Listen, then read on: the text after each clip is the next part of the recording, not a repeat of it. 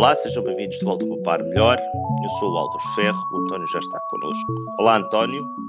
Olá, Álvaro. António, tens aí uma previsão de que vão proibir a utilização de notas grandes? É, há proibidas ideias, sim. Elas já são proibidas em algumas circunstâncias, mas nos últimos dias têm surgido notícias de que o objetivo será de proibir as notas de 500 euros, notas que até já referenciamos no passado no Poupar Melhor, como conhecidas em Espanha, nomeadamente como as notas Bin Laden. Mas uh, o que, com que casos é que, em que casos é que a gente não pode usar as notas de 500? Em que caso? Quer dizer, imagino que para pagar um café não seja fácil utilizar uma nota de 500. Mas eu posso ir até ao banco e levar notas de 500, não posso?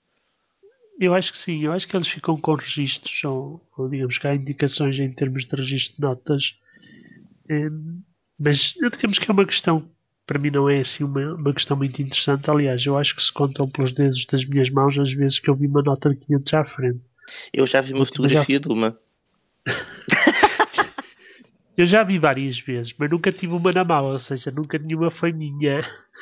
E, e, e, já vi, por exemplo, algumas, alguns cenários engraçados. Por exemplo, uma vez uma senhora a tentar pagar uh, um, um, depósito de combustível com uma nota de 500. E, e a senhora que estava a receber a nota uh, aparentemente não tinha máquina para validar a nota, não é? Porque isto de ficar com uma nota de 500 na mão é melhor que seja verdadeira, não é? E, e então foi, foi muito engraçado. Tiveram que ficar imenso tempo à espera para tentar perceber o que é que iam fazer àquela nota. Mas, mas mais nota de 500 é dinheiro de verdade. Existem. É, é, é, mas é preciso ter cuidado se nos entrega uma nota de 500 é uma fotocópia de má qualidade ou uma coisa do género, não é? Podes sempre e... destrocar uma nota de 500 por duas de 250. É, pois isso não consegues, mas... mas podes trocar por um conjunto de notas. Duas de 250 aqui... era giro, só que a nota não é, existe. Não existe. Mas aqui a questão que se põe é que realmente nos, nos últimos dias tem vindo a, a ser falada a possibilidade de proibir as notas de 500. Mas esta questão da proibição das, das notas de 500, eh, que neste momento se invoca como sendo para nos proteger do terrorismo, para nos proteger dos, eh, dos, das pessoas envolvidas em negócios menos sérios ou para proibir porventura parte da economia paralela, leva-nos a uma questão mais uh, provocatória se é ou que é, se não será isto uma tentativa dos bancos centrais de acabarem com o dinheiro. Dinheiro, notas e moedas, não é?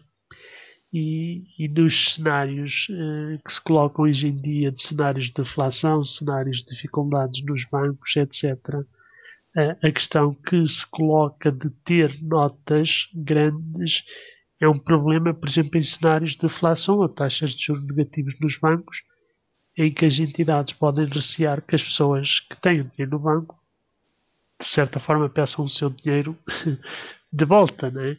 Banco é Exatamente. E para isso é preciso ter notas.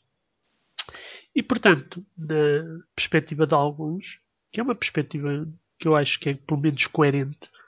Não estou a dizer que seja ou que venha a ser, veja a ser assim, que realmente a possibilidade de proibir as notas seja um dos objetivos em mente por parte do setor financeiro.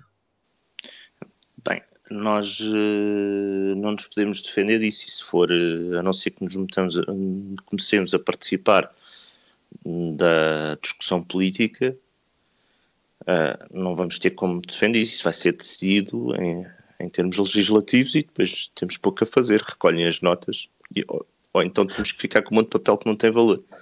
Exatamente. E, e portanto é, é, vai ser uma das questões a, surgir, nós estamos aqui a especular, como é óbvio. Então e o Bitcoin? Esta...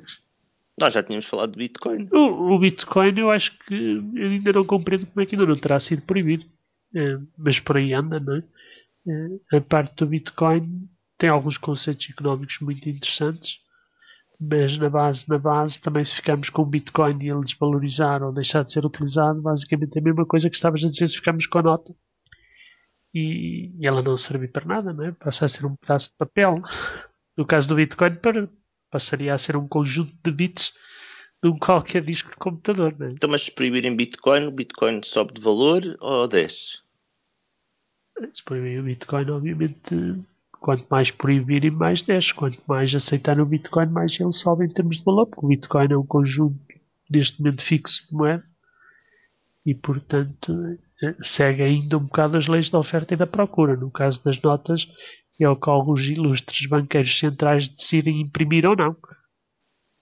Exatamente, e alteram com isso, alteram a, a oferta quando às vezes não há procura.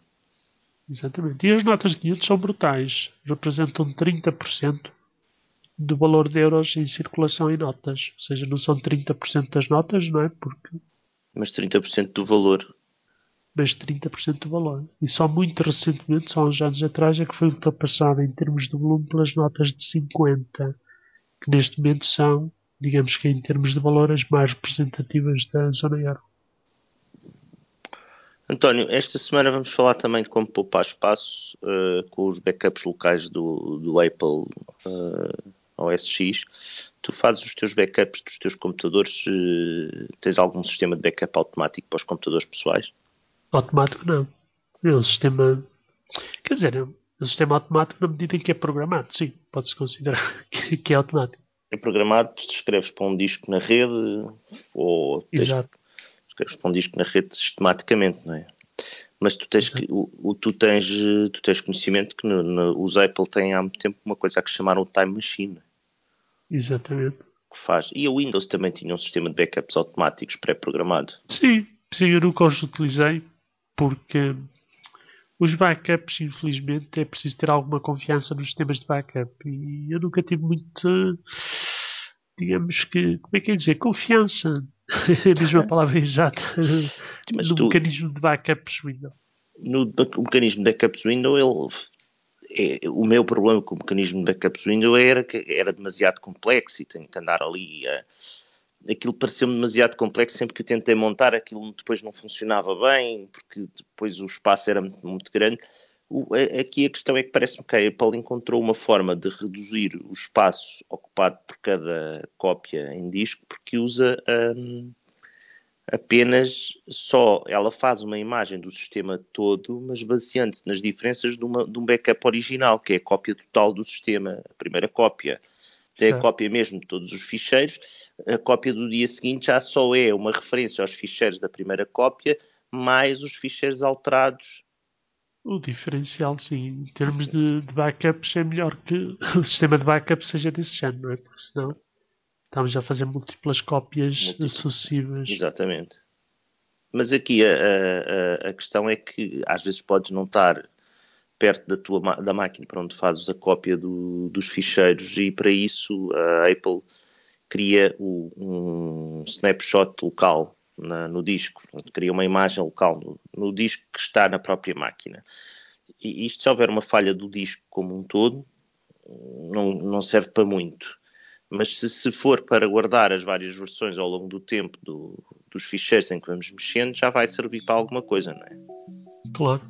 E, mesmo que, digamos, estivéssemos no disco, se, se, no, se, o disco não tem forma de se ligar ao sítio onde fazemos backup, também não teríamos um backup, não é? Portanto, não, mas temos um conjunto de ficheiros prontos para enviar para a máquina de backups assim que elas entram em contato uma com a outra. Exatamente. E o processamento está feito, não é? Porque esses sistemas de backup precisam de saber qual é o diferencial que se vai copiar e, portanto, quando se vai copiar, esse processamento já está feito. António, esta semana ficamos por aqui. Obrigado, António. Adeus, Álvaro.